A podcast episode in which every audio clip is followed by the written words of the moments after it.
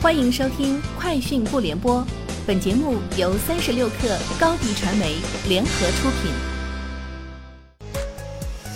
网罗新商业领域全天最热消息，欢迎收听《快讯不联播》。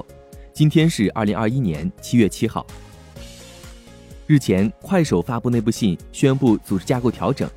此次调整主要涉及增长部门 A 站业务。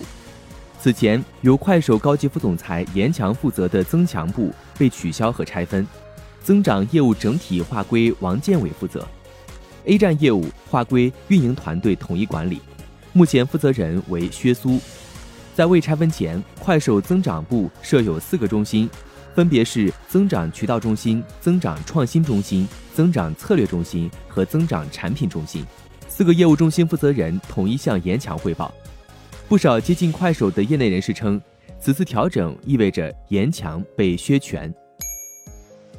拉钩招聘数据研究院发布《二零二一金融科技行业人才趋势报告》，报告显示，二零二一上半年金融行业岗位需求量整体增长百分之四十三。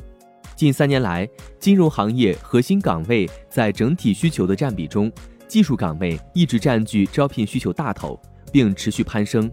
销售、职能及管理岗位占比相应减少。薪资方面，与科技结合的金融科技行业岗位薪资普遍高于传统行业。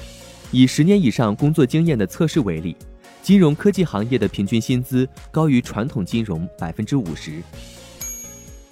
小鹏汽车 CEO 何小鹏表示，将在两年内推出一个针对国际市场的新产品平台，开发针对不同市场的几款车型。何小鹏还表示，未来在开发时将考虑全球汽车监管规范。携程发布二零二一上半年旅游业经济报告，数据显示，二零二一年上半年用户人均夜游次数达一点三次，夜游人均消费达一百八十七元。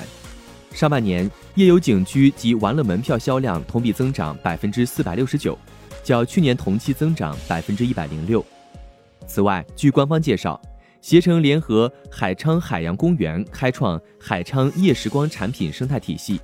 主打整合型高端夜游产品，例如海昌海洋惊奇夜，包括夜宿海底世界、与海洋动物互动体验等游玩环节和专属服务。中华煤气与宁德时代宣布达成战略合作，根据协议，双方将在能源互联网建设、储能解决方案、储能商业模式创新。电池技术合作、芯片与股权投资等多方面展开合作。此外，双方还宣布成立合资公司，未来将打造集先进储能技术、集成服务提供商、综合智慧能源解决方案供应商及项目运营商于一体的能源科技创新企业。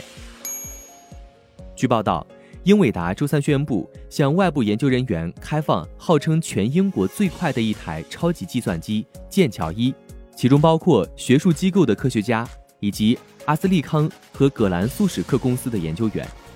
报道称，为了斥资四百亿美元顺利从软银集团手中收购英国芯片设计公司 ARM，英伟达采取了诸多举措向英国示好。这次开放超级计算机便是其中之一。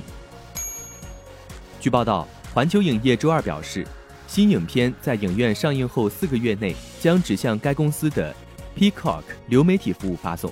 报道称，新协议将于二零二二年开始实施，涵盖环球影业、动画工作室梦工厂动画和照明娱乐公司以及艺术电影部门焦点影业的电影。以上就是今天节目的全部内容，明天见。高迪传媒为广大企业个人提供微信视频号代运营服务。商务合作，请关注微信公众号“高迪传媒”。